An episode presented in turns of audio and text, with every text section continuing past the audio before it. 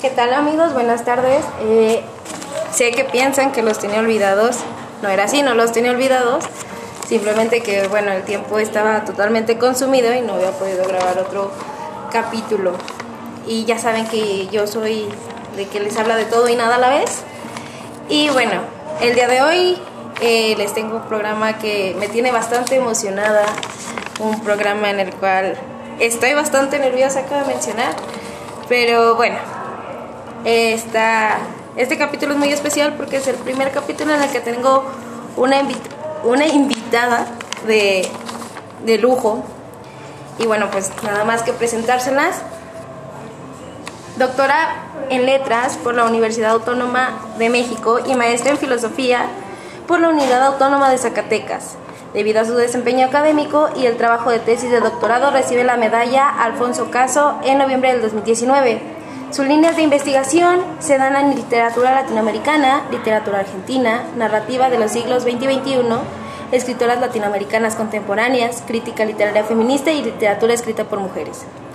Y bueno, es para mi honor presentar a la doctora Mar Gándara. Bienvenida a este su espacio. En la verdad estoy muy emocionada de tenerla aquí. Y bueno, le dejo al público. bueno, pues muchas gracias Carol a ti por haberme invitado. A mí también me da mucho gusto que este, dialoguemos el día de hoy sobre un tema que es relativamente reciente. Es, es una paradoja porque, bueno, el tema de la poesía mística es bastante antiguo, sin embargo, eh, ha habido como un, olvido sistemático hacia ciertas escritoras que me parece es, intentar, es necesario difundir su, obra. bueno, el título del, del episodio del día de hoy se llama Poetas místicas, las grandes poetas perdidas en el tiempo.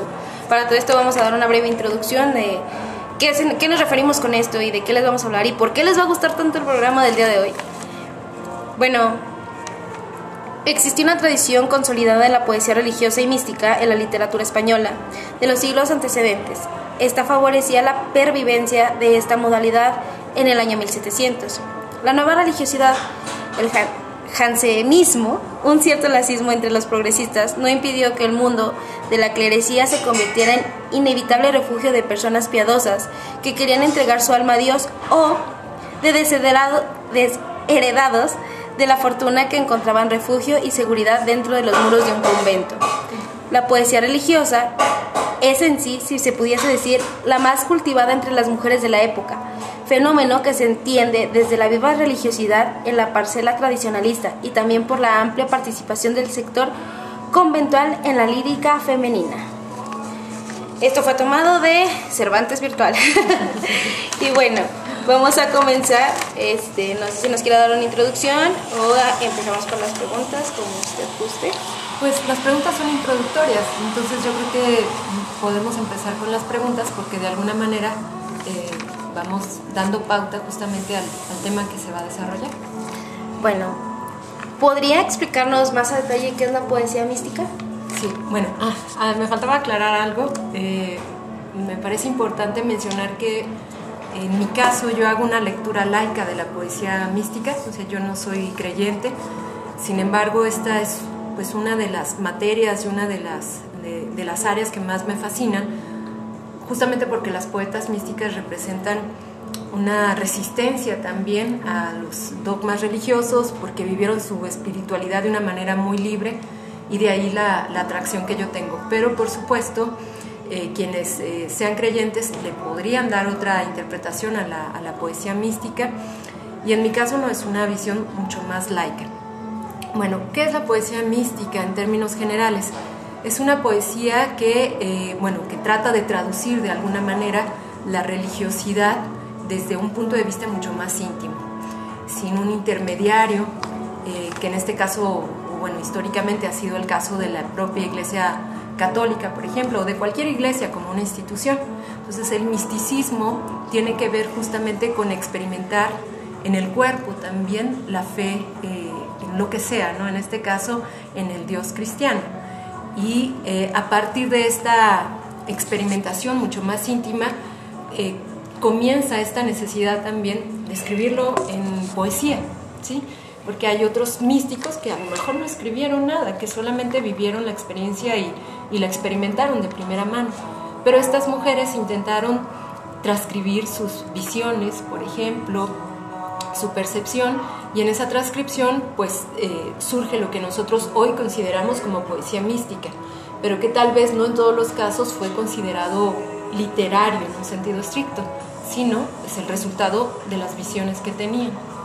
Ok, entonces, bueno, creo que es importante mencionar esto de que de que usted lee la poesía mística de cierta manera laica, porque pues ahora sí que no hay ningún, no sé cómo explicarlo, alguna preferencia, por así decirlo, de manera religiosa, sino por lo que es. O sea, Sí.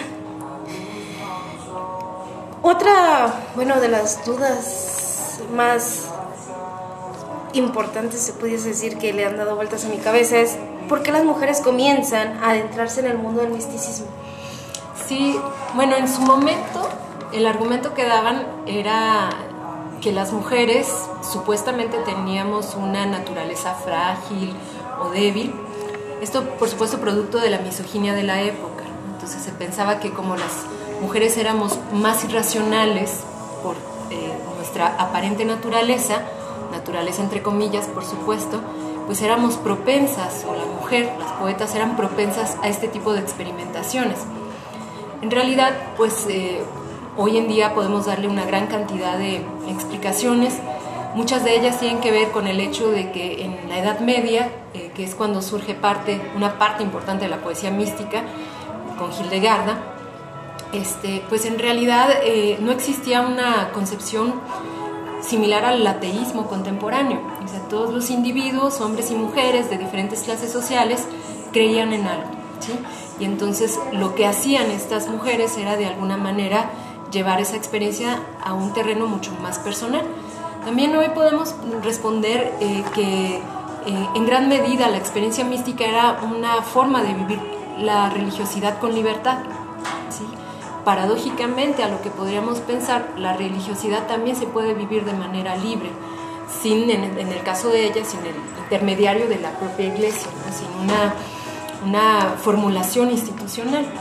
Eh, y ante tantas restricciones sociales que se tenían en, su momento, pues la fe y sobre todo la experiencia de la divinidad era una forma de, ser libre también para muchas de ellas. Ok, entonces se puede decir, bueno, de que hay algo que, que es importante. Uh, en los hombres era súper, bueno, se puede decir súper bien visto, ¿no? Que escribieran este, este tipo de cosas, pero por ejemplo, algo que a mí me llama mucho la atención es como, por ejemplo, y era lo que comentaba el otro día con usted, eh, los hombres este, podían tener esta cierta adoración hacia, hacia la Virgen y ponerla como una, un, una, como un ejemplo, ¿no? De la mujer ideal. Uh -huh para ellos. Pero ahora que si tú te pones adentro un poquito los, a las místicas, y era la, la otra duda que me entraba, o sea, era algo parecido a lo que ellas hacían con Dios. Uh -huh. Hacia, es algo parecido, pero en vez de con la Virgen era con Dios, ¿no? Claro. Entonces, pues ya que la mencionó, ¿nos puede hablar un poquito de quién es Hildegard? Hildegard. Hildegarda o Hildegarda, como queramos llamarla. Bueno, esta es una poeta que nace en el 1098, entonces puede considerarse como de la, las primeras o tal vez la primer poeta mística y eh, pues tal vez fue una de las mujeres más sabias pero también más poderosas de su tiempo. Eh, Hildegarda entra, a su educación religiosa comienza y entra a, los conventos a la edad de 7, 8 años. Entonces básicamente estuvo rodeada por este ambiente y a partir de ahí comienza también su formación. En esos años, quienes podían tener este tipo de formación regularmente eran mujeres de clase alta.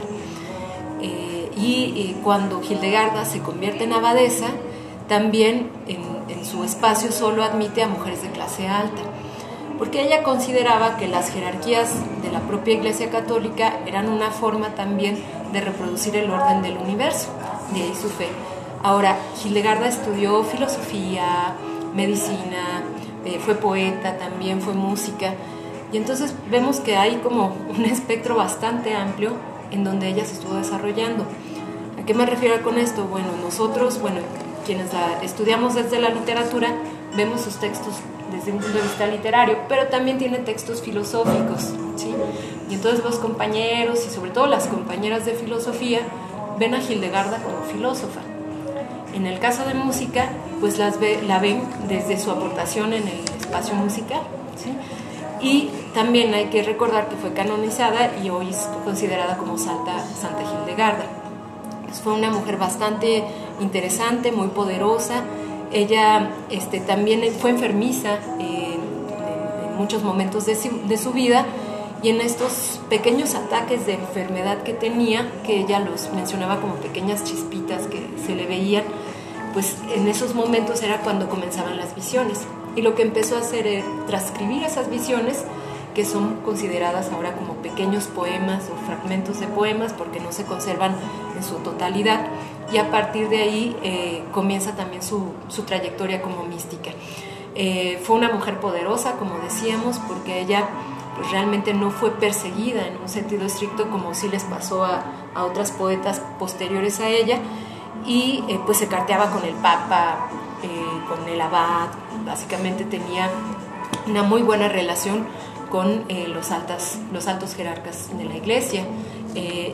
Además ella luchó eh, durante mucho tiempo porque su abadía tuviera una autonomía con respecto a otros espacios, donde efectivamente formaba y apoyaba a otras mujeres. ¿sí? podemos decir hoy en día, ah, pero aceptaba puras mujeres de clase alta. Bueno, tenía que ver en gran medida con la formación y el contexto de la época que este, pues la, pues la impulsaba a tener una visión muy específica, ¿no? Pero sin duda creo que es una de las grandes poetas de, de su tiempo y de todos los tiempos. Sí, de hecho, el, el otro día, la semana pasada, eh, tuve la, la oportunidad de, de, escuchar algunas de, su, de sus canciones. Son muy buenas, la verdad. Sí, hay mucha. Eh, bueno, en, en, muchos medios hay parte de la música de Hildegarda que obviamente ya está adaptada, ya está interpretada de manera contemporánea, pero que imaginamos y rescata parte también de la composición original. Yo creo que en ese caso los las y los compañeros de música nos podrían explicar, tal vez después si quieras buscar a alguien invitar, sería también bastante enriquecedor.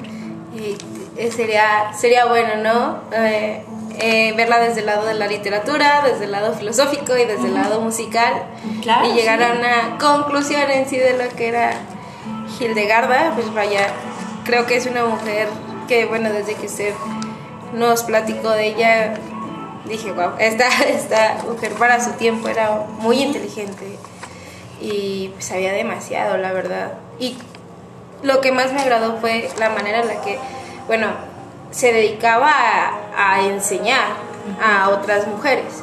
Entonces creo que, que, es una de las mujeres que, que, vale la pena recordar.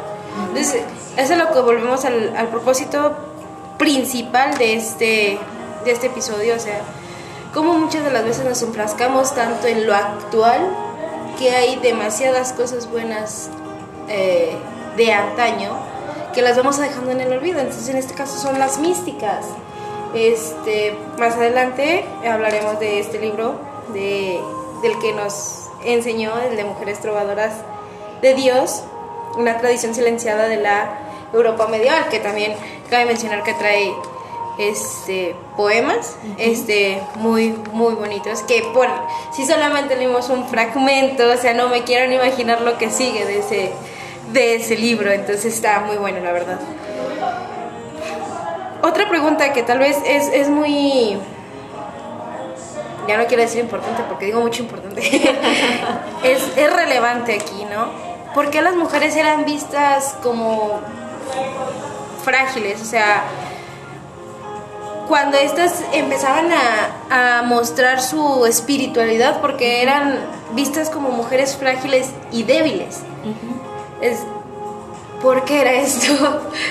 Pues históricamente ha sido por la misoginia de los tiempos, ¿no? porque, bueno, en este caso, cuando la Iglesia Católica, bueno, cuando el cristianismo, antes de que incluso fuera la Iglesia Católica, comienza a penetrar en muchos de estos espacios de Europa, básicamente su visión de la realidad es una visión binaria o dicotómica. Y en ese binarismo, eh, el hombre es la representación de la fortaleza, mientras la mujer es de la debilidad. El hombre es el, el, inteligente, la mujer es la sensible. Eh, ya en visiones más contemporáneas, posteriores a la Edad Media, se introduce el binarismo de que el hombre es racional y la mujer es la loca, por ejemplo. El hombre es el fuerte, ella es la débil tiene que ver con esto. Por supuesto, no es que existiera, no, es que la realidad fuera como tal, claro que hay diferencias biológicas, pero las diferencias biológicas son un punto de partida y no puede aplicarse como una generalización, eh, mm, sobre todo en ese sentido. Y ellas pues lo asumían también a veces, eh, aunque pues en sus poemas, en su experiencia vital, en su fe, pues manifiestan una gran fortaleza física y espiritual pero en un momento dado, bueno, los imaginarios de los tiempos en los que vivimos los asumimos de forma inconsciente y finalmente reproducimos esas ideas, pero tiene que ver sobre todo con, con la época.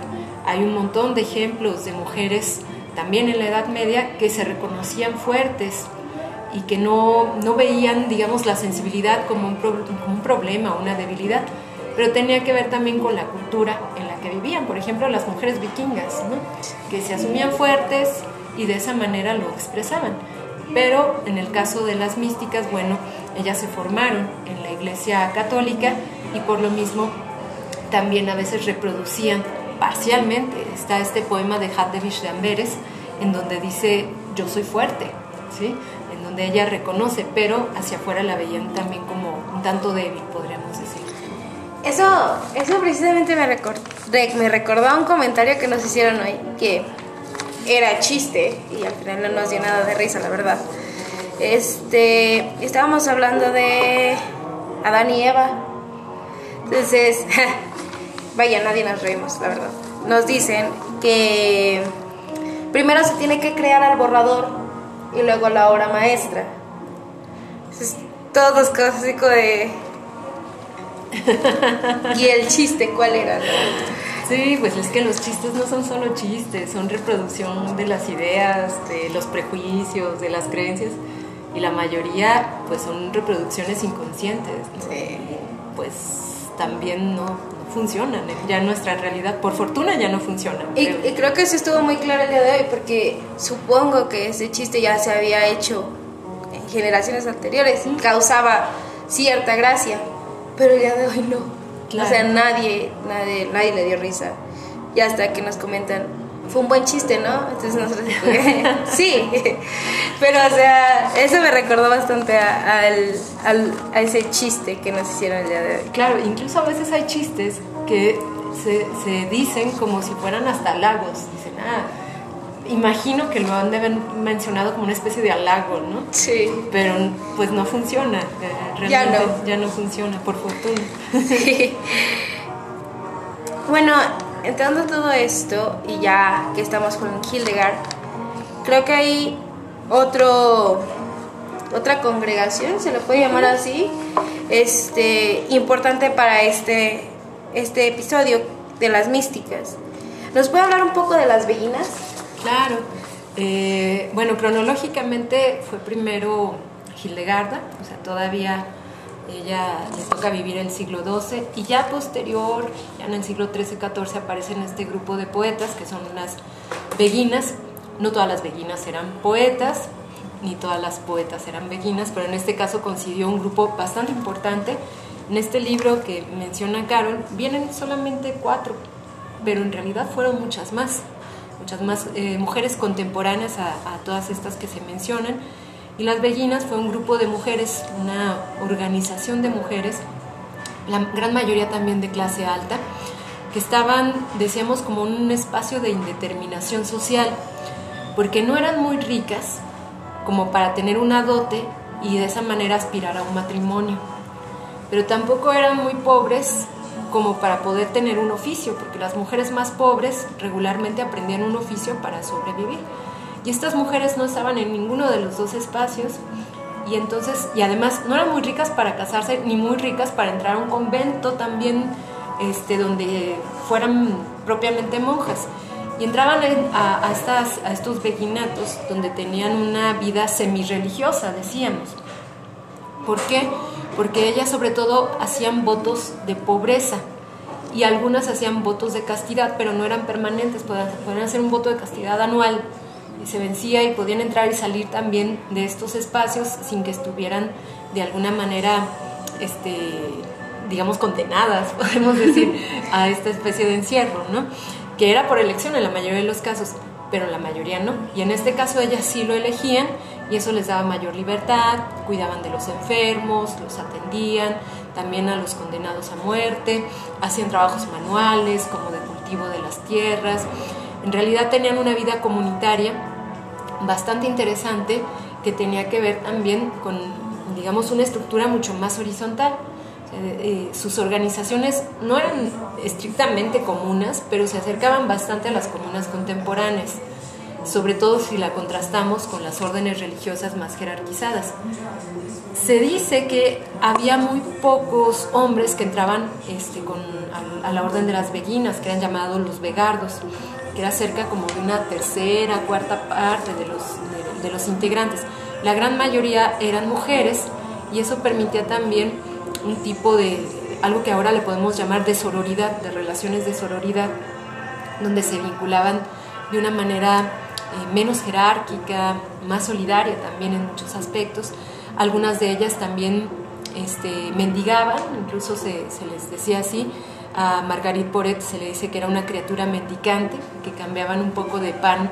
Ellas decían pan, por, pan, para Dios, porque eran, eran mujeres dedicadas a, a Dios y a partir de ahí pues comienzan también estas, estas experiencias. Y bueno, algo que fue trascendente también para las actividades de las beguinas y para su consolidación fue el hecho de que ellas de alguna manera difundían eh, la palabra de Dios en sectores que no tenían esta formación religiosa. O son, digamos, de las primeras en hacer esta difusión sin una mediación de la iglesia, que ese es también otro de los problemas para la iglesia, no para ellas. Sí, sí, sí. Entonces, Ok, yo estaba confundida en ese aspecto. Entonces, podría decir que las beguinas no eran como tal religiosas. ¿O sí? Incluso en términos contemporáneos podremos decir, ellas eran espirituales. Ok. Podemos decir, ellas eran sobre todo espirituales.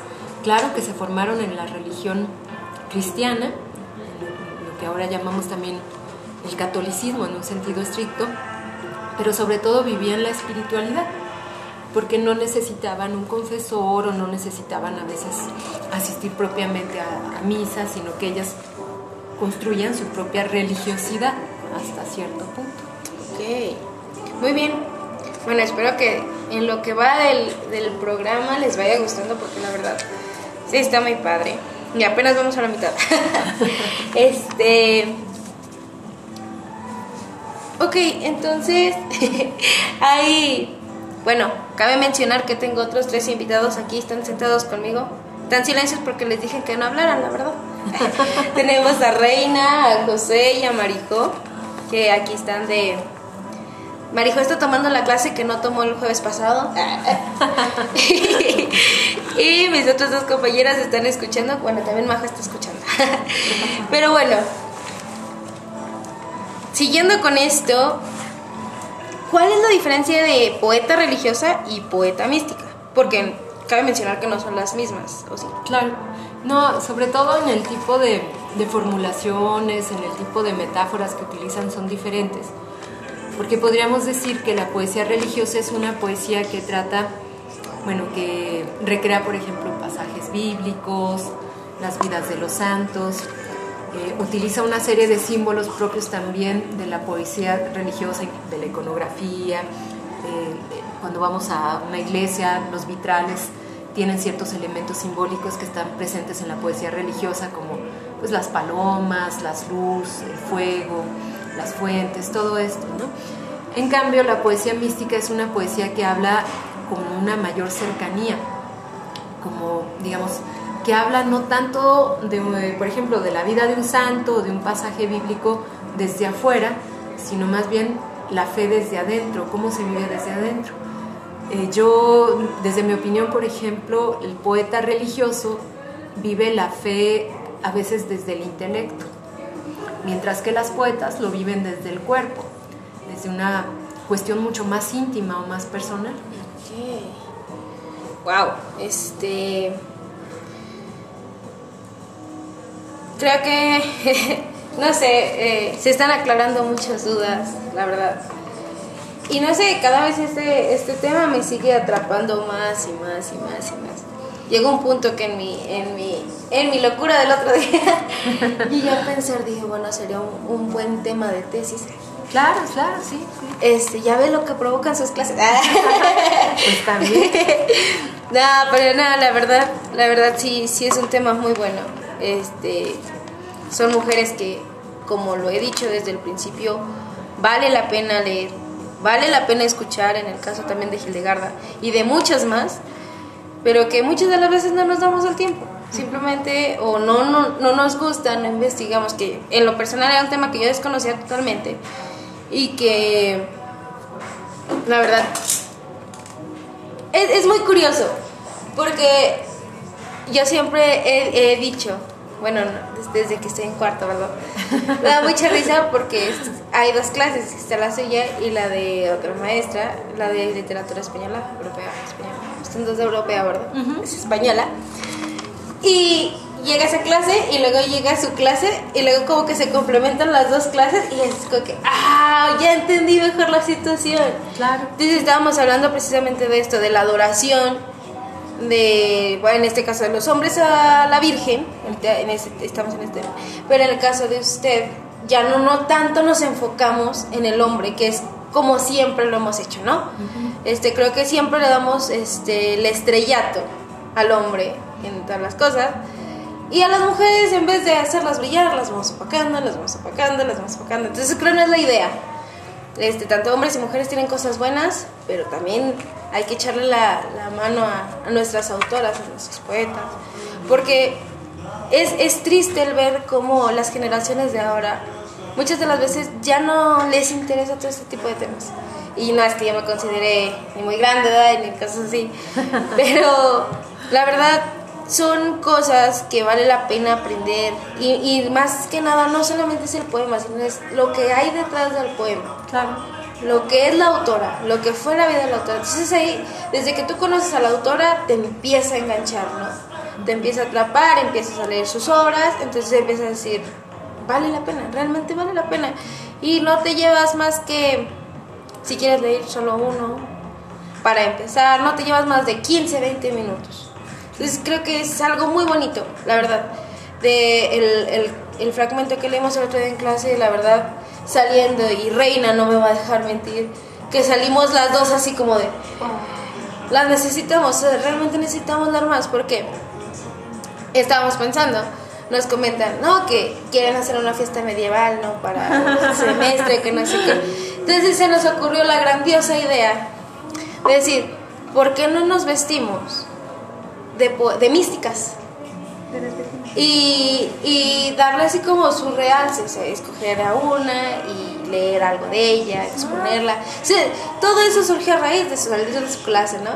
Entonces le digo, o sea, realmente es tan potente este tema que te logra atrapar, que comienzas a entender y que te comienza a llamar la atención. Y, o sea, la verdad, me dice, me dice mi chico, me dice, vas a iniciar este, esta parte del podcast con un con un buen tema.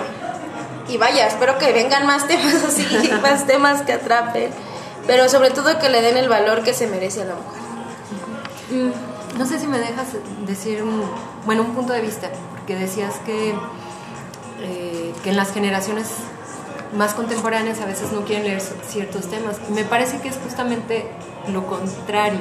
Me parece que la generación de ustedes, digamos en un margen de 10 años, ha habido un proceso de reivindicación de las mujeres escritoras como no se había dado en otro momento de la historia y en donde también este, creo que sobre todo las profesoras eh, estamos impulsadas y también tenemos una responsabilidad ética de incluir una mayor cantidad de escritoras en los programas de estudio, algo que no pasaba en en otras generaciones. Yo a las místicas las conocí aparte en un taller de poesía, pero no en mi clase de literatura medieval. En clase de literatura medieval vimos solamente a María de Francia, por ejemplo. Entonces, y creo que en gran medida me parece que este ejercicio de reivindicación tiene que ver también con el resurgimiento del movimiento feminista, que en el caso de América Latina aparece en Argentina y en Chile.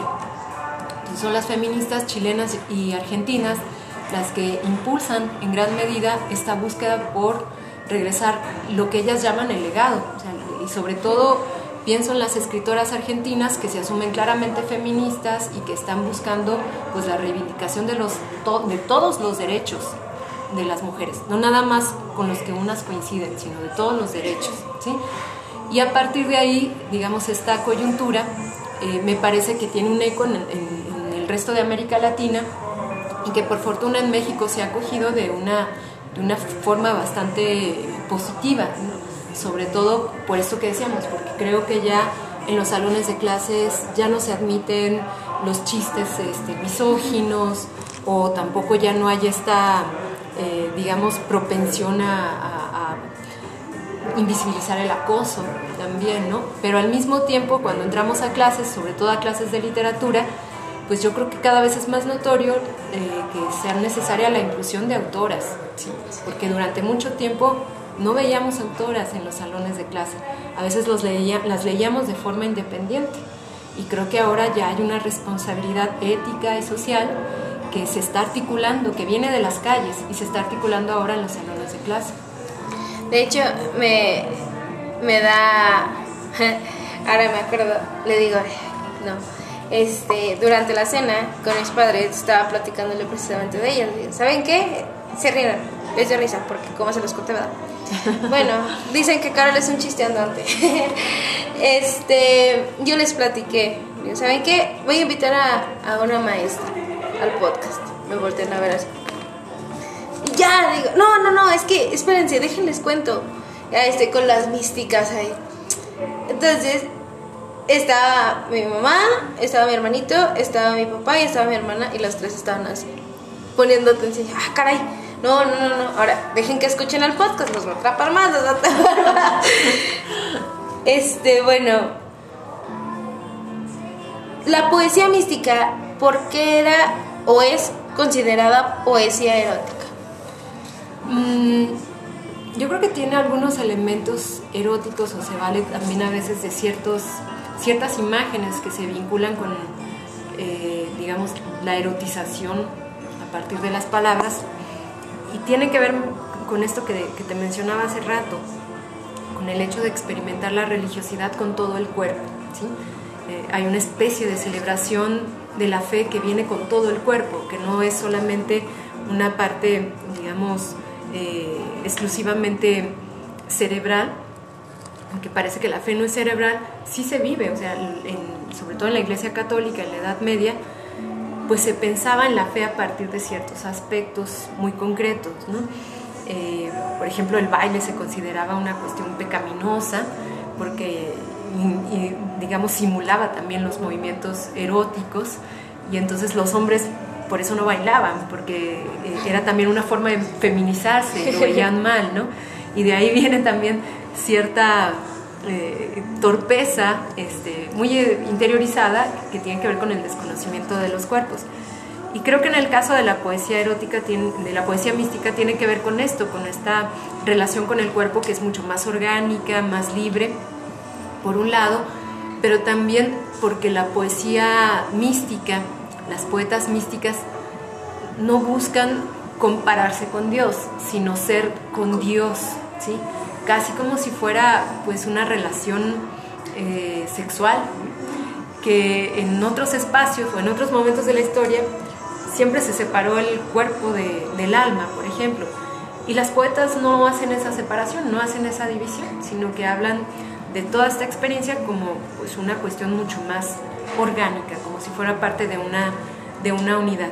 Y eso es bastante interesante porque incluso ahora hasta la fecha la espiritualidad muchas veces se vive como una cuestión eh, donde separamos el cuerpo y el alma.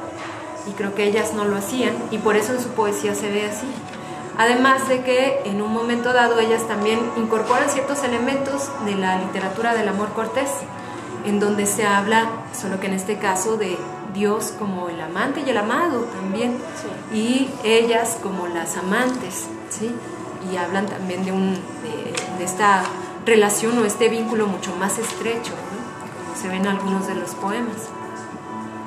Órale, no, pues...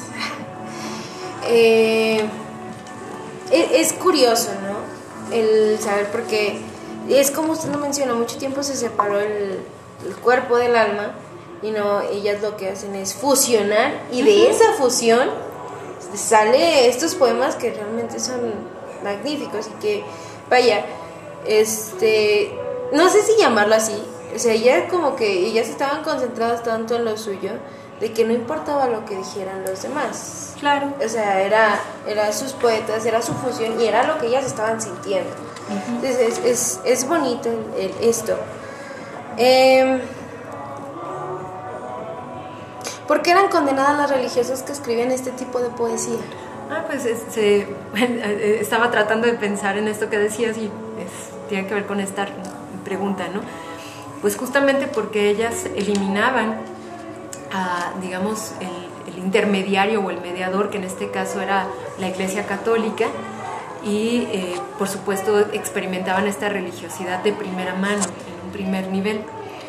Y eh, eh, no todas las poetas fueron condenadas. La, que, la poeta que murió en, pues, en la hoguera fue Margarita Poret.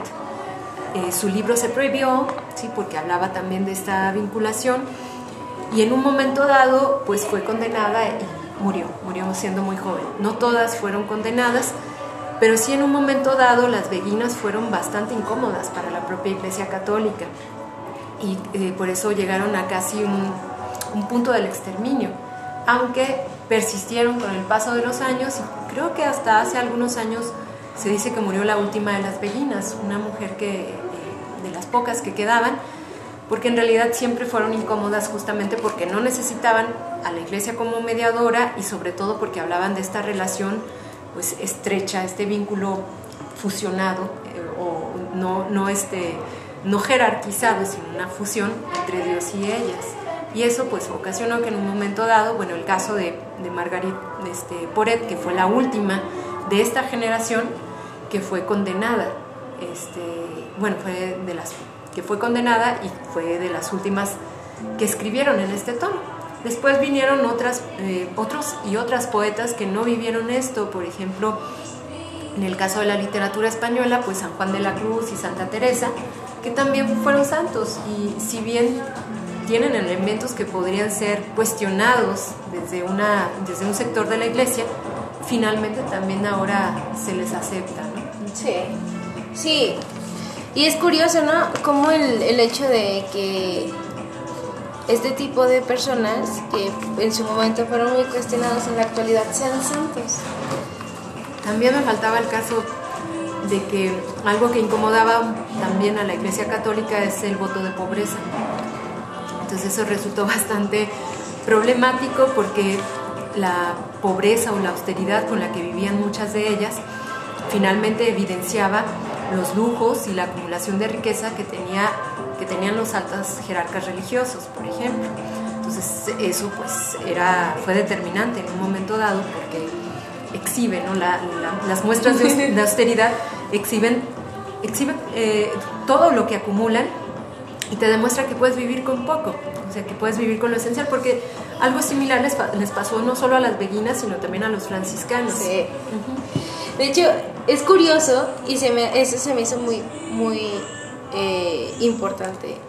¿Cómo era esto de que a la Iglesia Católica le incomodaba más un voto de pobreza que un voto de castidad? O sea, le, le importaba más el voto de castidad que el voto de pobreza, ¿no? Este, vaya. Eh, eh, es un tema muy controversial que a lo mejor no, no me quiero adentrar mucho en este tema porque desata mucho revuelto. Pero sí es cierto, o sea, lo dejaré así, ¿no? Eh, se supone que se tiene que predicar con el ejemplo. Claro. Entonces, para mí, creo que lo personal sería más importante un voto de pobreza que un voto de castidad, pero eso ya lo dejamos a los tiempos de antes.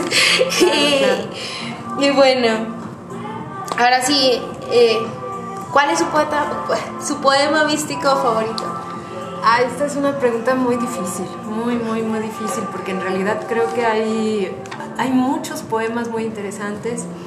Hay muchos poemas también fascinantes que cuando los lees y sobre todo los lees en su contexto resultan pues muy sorprendentes.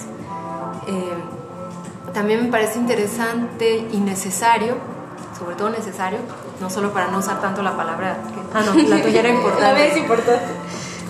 Eh, es necesario recordar que ha habido una cierta tradición de poetas místicos, pero no, o sea, no vivieron la espiritualidad de la misma manera. Por eso creo que yo creo que todas las discusiones son válidas, podemos hablar de esto de los votos, etcétera, etcétera. Yo no me siento muy autorizada de hablar de ese tema porque, como te digo, yo no soy parte de la Iglesia Católica y además necesitaría más información, pero también creo que la forma en cómo se viven las espiritualidades y pueden ser muy diversas y podemos discutir de forma respetuosa y polemizar sin, sin tener que invalidar la opinión de los demás, ¿no? Y eh, me resulta, traigo a la memoria cuando traté de hacer este recuento, pues no solo a las poetas místicas europeas, no solo a los españoles, sino por ejemplo está el caso de William Blake, este poeta inglés que también fue místico, nada más que fue un místico a la inversa, podremos decir, o sea, porque él busca eh, cierto grado de espiritualidad, pero no en, en, la imagen de la divinidad, ¿no?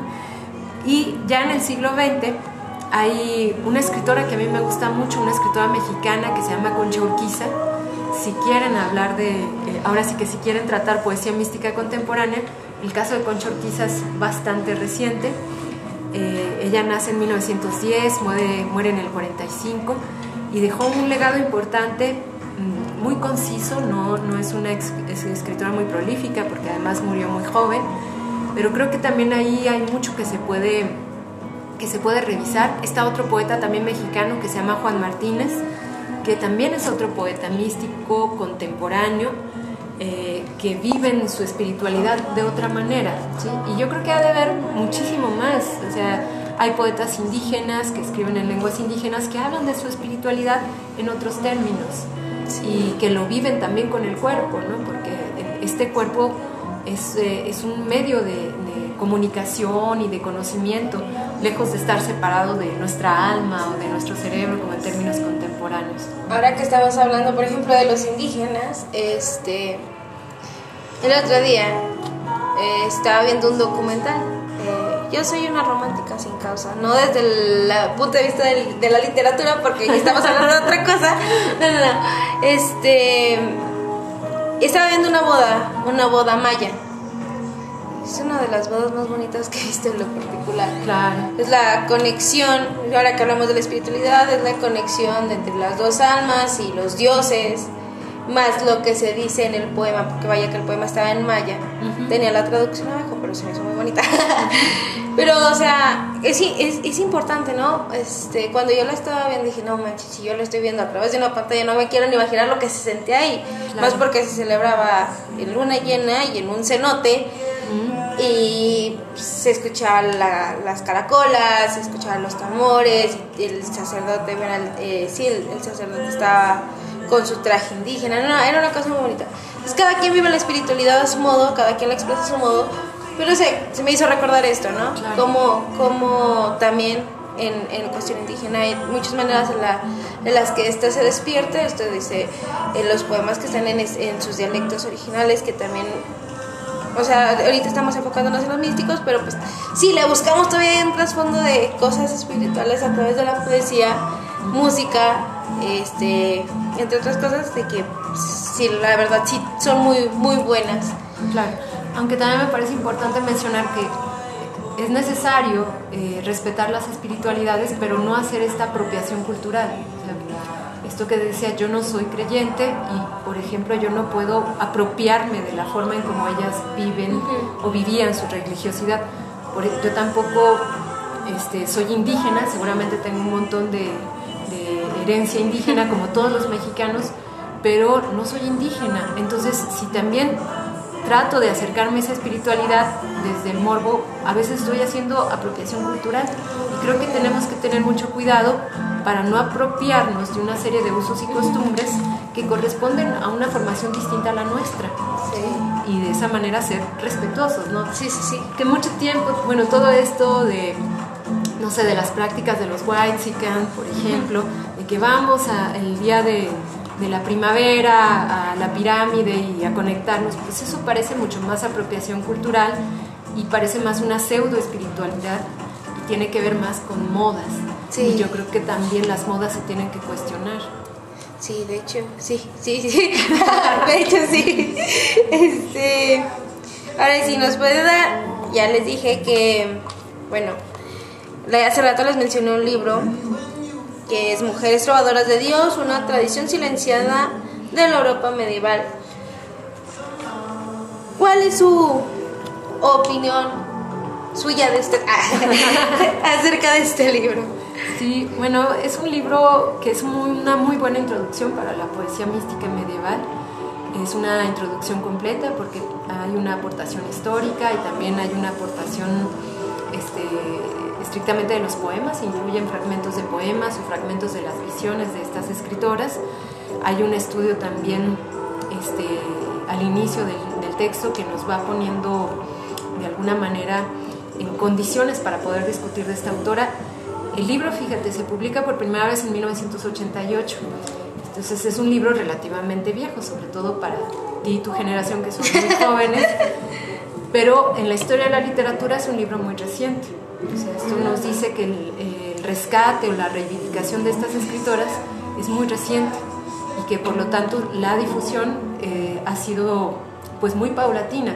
Sobre todo se ha rescatado la imagen de Hildegarda, que es la que es más conocida, pero por fortuna cada vez hay más estudios críticos sobre las otras escritoras. Ahora, tampoco se trata de que existan solo estudios críticos, me parece que lo más importante es que haya difusión de esta literatura y que haya la lectura directa de los poemas, como tú lo mencionas, ¿no? como el trabajo que tú estás haciendo, que estás difundiendo estas escritoras, creo que ya es un punto de partida importante y es una aportación sobre todo a, esta, a, la difusión de todas estas autoras. No, pues ya nos quedó. Le, le iba a preguntar recomendar usted este libro, pero creo que es un más que sí, que sí está recomendado por ser. este, órale, pues no, la verdad yo estoy, yo sigo súper emocionada con este tema. Eh, algo que guste agregar, algo que quiera platicarnos más, este es su espacio. Sí, bueno, podemos leer un fragmento de uno de los poemas, este, solamente como el, el inicio y un poco como la defensa que tienen las poetas. Eh, traía otros seleccionados, pero en vista de que les gustó mucho el, el que vimos en clase, pues podemos ver un fragmento del de Matilde de Magdeburgo, solo el inicio, para que se queden un poco interesados y lo buscan y lo lean completo. Estos son extractos de la luz resplandeciente de la divinidad, dice la autora. Se me ha prevenido respecto a este libro y esto es lo que se me ha hecho saber que si no lo enterraba sería consumido por el fuego. Entonces, como acostumbraba hacer en mi infancia, cuando estaba triste, me puse a rezar. Me volví hacia mi amado y le dije, Ah, Señor, heme aquí afligida por tu honor. ¿Me dejarás ahora sin consuelo? Tú que me has traído hasta aquí y me ordenaste escribirlo. Y Dios se manifestó de inmediato a mi alma entristecida. Cortando el alma en su mano derecha, me dijo, Amada mía, no te sientas afligida, pues nadie puede quemar la verdad. Quien pretenda arrebatarme el libro debe ser más fuerte que yo. Este libro tiene tres partes y solo a mí representa. El pergamino que lo envuelve es la imagen de, mi humanidad pura, blanca y justa, que por amor a ti sufrió la muerte. Las palabras que expresan mi divinidad maravillosa, esto lo dice la poeta, fluyen incesantes de mi boca divina a tu alma. El sonido de las palabras proclama mi espíritu vivo y con él expresa la justa verdad.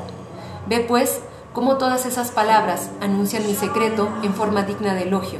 De ningún modo deberías dudar de ti. Sí, de hecho sí, ese fue el poema que nos atrapó en clase. un, un, un, poema muy bonito, la verdad. Cómo tiene la autora de este poema la conexión con el amado, que en este caso es Dios. Entonces, no sé, es un... Es que no, es que tienen que estar en vivo y en directo. Esta conversación entre la, la mujer y Dios sin intermediarios. Sí. Es, la verdad sí, te atrapa y es, es algo muy, muy, muy bonito. Y pues nada, yo en lo personal, siendo que me interesa demasiado este tema, los invito a que busquen, ya les dimos el nombre de, en este caso de Hildegarda y de otras Matilde místicas, Matilde Marteburgo, este, pueden buscarlas, ahorita ya tenemos de todo para buscar. Pueden buscar su historia, este, sus obras y pueden darse ustedes mismos eh, cuenta de lo maravilloso que era tener esta conexión, ahora sí que como, como mencionas, sin intermediarios, con Dios, pero la manera en la que ellos lo vivían, la verdad es, es una manera muy fascinante y que, como insisto, te logra atrapar. Maestra, ya para terminar, este, algo que nos quiera agregar, algo que quiera decir, alguna invitación que quiera hacer. Bueno, pues nada más, finalmente agradecerte por la invitación para dialogar sobre este tema y también la invitación a todos los que te escuchan a leer esta poesía, bueno, en general leer poesía, porque hay pocos lectores de poesía, pero también a leer a estas escritoras, independientemente de si somos creyentes o ateos o agnósticos o budistas o católicos, yo creo que nadie debería de privarse del placer de leer eh, literatura y de leer poesía, y en este caso a las poetas místicas. Sí, este... Pues no me queda nada más más que agradecerle este y por estar en este espacio, por reinaugurar este espacio, este, por ser la primera invitada. Creo que iniciamos con el Diría con el pie derecho, pero soy zurda, entonces iniciamos con el pie izquierdo. yo también soy medio zurda, biológicamente. Este. Pues nada, más que agradecerle por su tiempo, por la espera, por estar aquí. Y sé que, pues, es el principio de cosas buenas. Entonces, los invito, la doctora Mar este, también hace foros que constantemente publica en sus redes sociales. Este, ya después si me hace llegar las, invitaciones para mencionárselas. Este, esto fue eh, y nos encontramos en el estado de Zacatecas, este, porque sé que tengo audiencia de muchos otros países. Estamos en, en México.